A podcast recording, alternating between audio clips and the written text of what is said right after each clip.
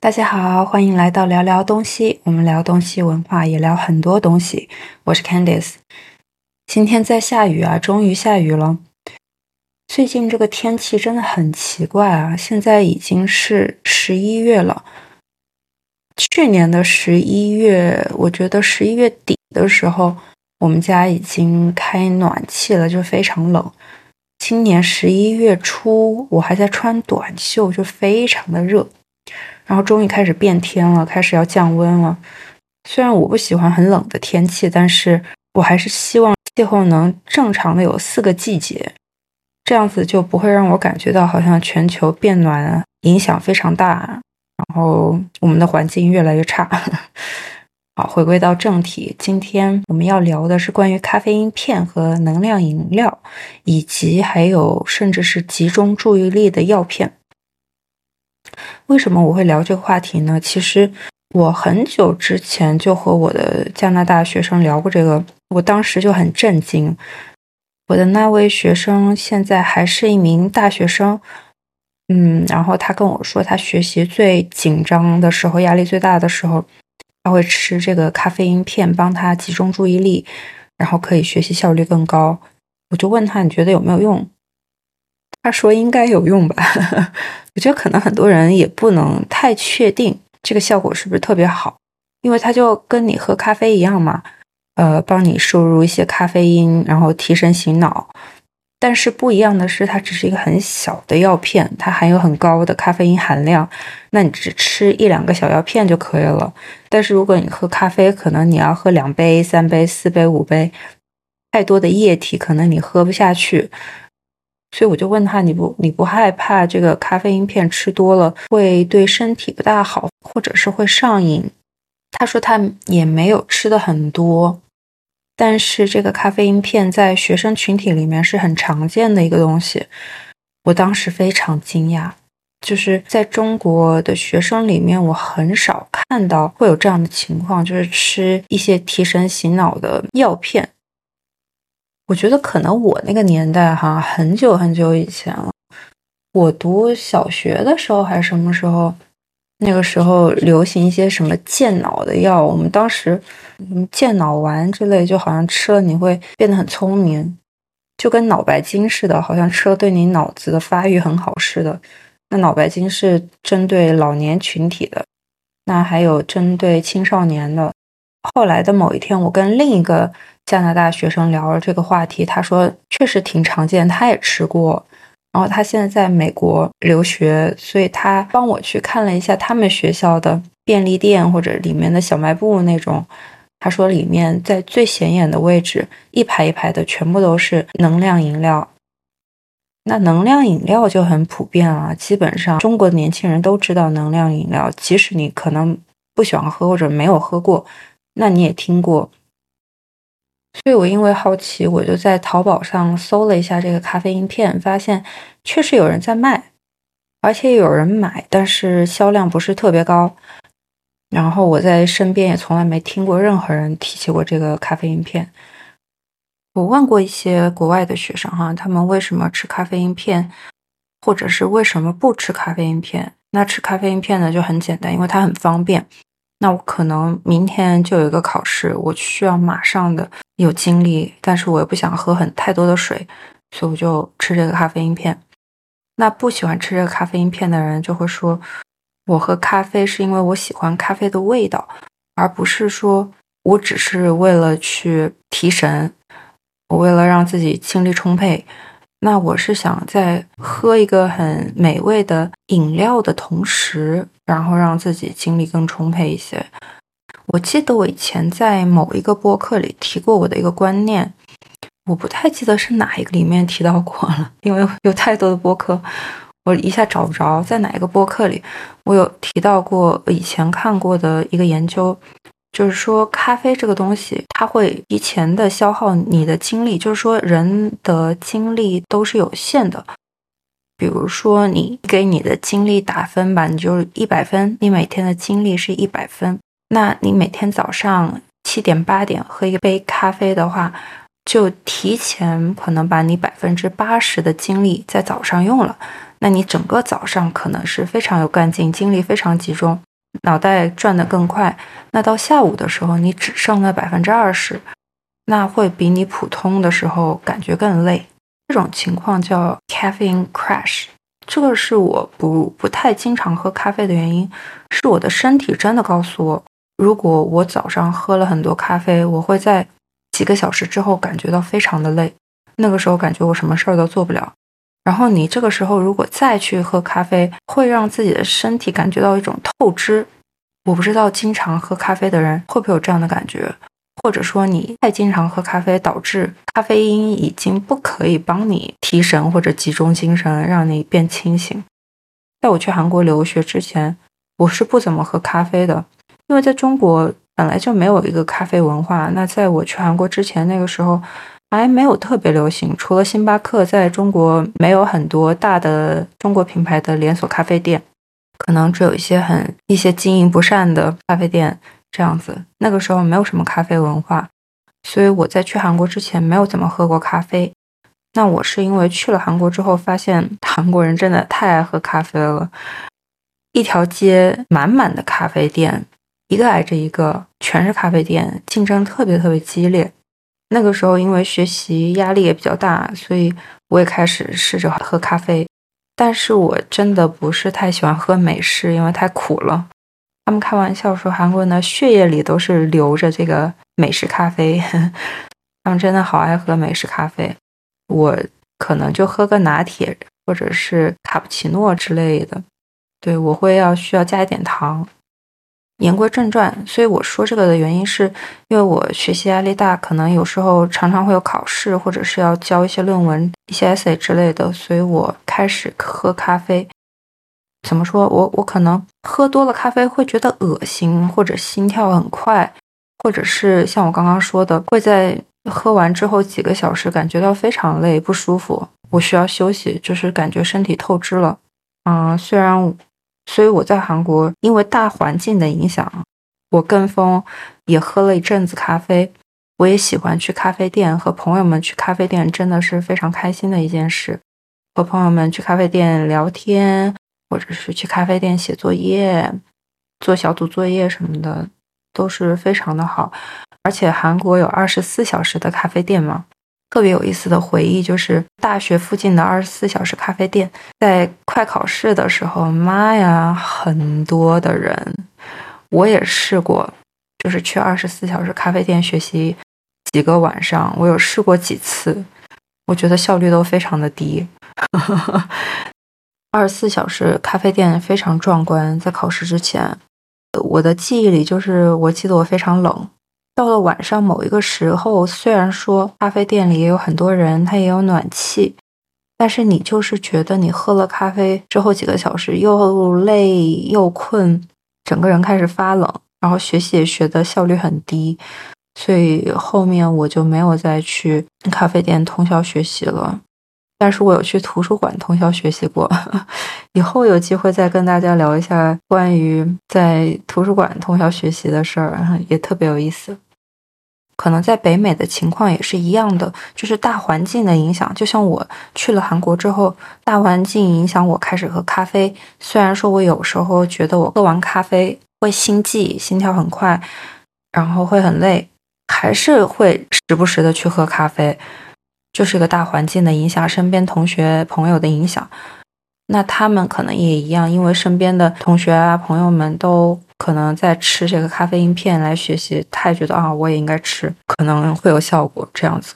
我觉得咖啡因片对我来说还好理解一点儿，嗯，你不吃太多应该 OK，但是那个集中注意力的药，我就觉得没有必要去吃，就是这个是针对多动症患者的一个药。是为什么在美国你可以轻松的买到这种处方药，而且这种药应该会比咖啡因片更容易上瘾，可能它就是会让你短暂的觉得这个世界非常安静。你想一想，多动症患者他就是爱动嘛，所以他吃这个药就是让他保持平静的，可能会不会就是爱上这种感觉，然后越吃越多？我觉得美国有时候一些规定让我觉得有点奇怪，比如说止痛药。啊我有次就是在网上看到一个医生拍的视频他在美国的超市里在给我们看这个止痛药有多么夸张整个一排一排的货架全部都是止痛药然后一瓶可能五百片或者是两瓶打包打折价一起卖给你一千片他就说一千片要要吃到什么时候？你得一天吃多少才能吃完这一千片啊？就是可能你当时吃这个止痛药没有很大的副作用但是长期的吃药会对你的肾脏肝脏产生很大的负担。所以他说可能有一些美国人会更容易得一些肾病肝病之类的一些病因为吃的这些止痛的药太多了。我不知道吃这些咖啡因片或者吃这些集中注意力的药是好事还是坏事但是对我来说我是不提倡吃药片的包括这个能量饮料，所以我们最后说到的能量饮料不得不提的就是红牛。但红牛是历史最悠久的一个能量饮料的品牌，就算你没有喝过，你也听过，你没有听过。你去超市的时候可能看到过，如果你去超市看的话，红牛会有不一样的包装。我也是今天我才发现，为什么它有不一样的包装。但其实他们都是红牛，只是三个金主爸爸在经营的红牛全部都是正品。当然，我们今天不是主要讨论这个红牛的历史哈，只简单说一下，因为红牛它最开始是在泰国发明的。八十年代的时候，有一名奥地利的商人去泰国出差的时候，看到了泰国的工人们都喜欢喝这个红牛，然后他觉得这个饮料很有潜力所以他和这个发明红牛的泰国人达成了合作在奥地利成立了这个红牛公司所以把红牛引入了欧洲市场。那这个奥地利人就是在一些大公司做营销的所以他非常懂怎么样去做推销。他在联合利华或者是宝洁啊都做过这个市场营销的工作。所以他很快的就把红牛推广开了。尤其是他会他会做很多体育运动的赞助啊或找一些代言比如说我以前提到的我很喜欢的那个日本的女舞者叫 koka 她就是红牛的签约舞者。所以她经常就是会穿红牛的衣服戴红牛的帽子啊或者是喝红牛拍一些照片然后视频什么的给红牛做广告。红牛确实是一个非常会做广告的一个品牌。那因为这个时候就有两个红牛了嘛，在泰国有一个，然后在奥地利有一个。但是在泰国的这个商人最后又跟一个中国人合作，打开了中国市场之后，中国又有一个红牛，所以有三个红牛。那之后产生了很多的内部纠纷哈，因为这个我们都记得那个广告语哈，我不知道现在年轻人知不知道，因为我小的时候就是经常看电视，现在的年轻人都不看电视了嘛就是刷手机。那个时候经常会看到这个广告它广告语就叫困了累了喝红牛很简单好记。嗯我查到的资料是到二零一五年的时候红牛一年还能卖出五十五亿罐非常多啊。当时的销售额达到两百三十亿元占到市场份额的百分之八十。那个是二零一五年的时候哈。但是现在二零一九年的时候这个数据到二零一九年的时候它已经从百分之八十的市场占有率跌到了百分之五十七。那另外的市场占有率都给了东鹏特饮和乐虎这两个中国品牌。我看了一下这个二零二二年的数据美国是功能饮料消费最多的国家其次是日本再次是英国美国第一名比第二名日本功能饮料的消费量差不多多了一倍非常多。中国的功能饮料消费量不到美国的百分之十所以中国人口比美国多那么多但是中国的能量饮料消费只占到美国总量的百分之十还不到。这几年流行的可能咖啡店开起来了比如说嗯这个瑞幸咖啡还有一些中国的连锁咖啡店开起来了。当然他们咖啡的味道我就不去多做评价但是开始有了一些连锁然后性价比比较高的咖啡店。相比能量饮料这几年最流行的应该是无糖饮料。我记得我和我很多国家的学生都聊过这个问题关于无糖饮料这几年无糖饮料的风太大了。那个元气森林可能是第一个把无糖饮料做起来的中国品牌。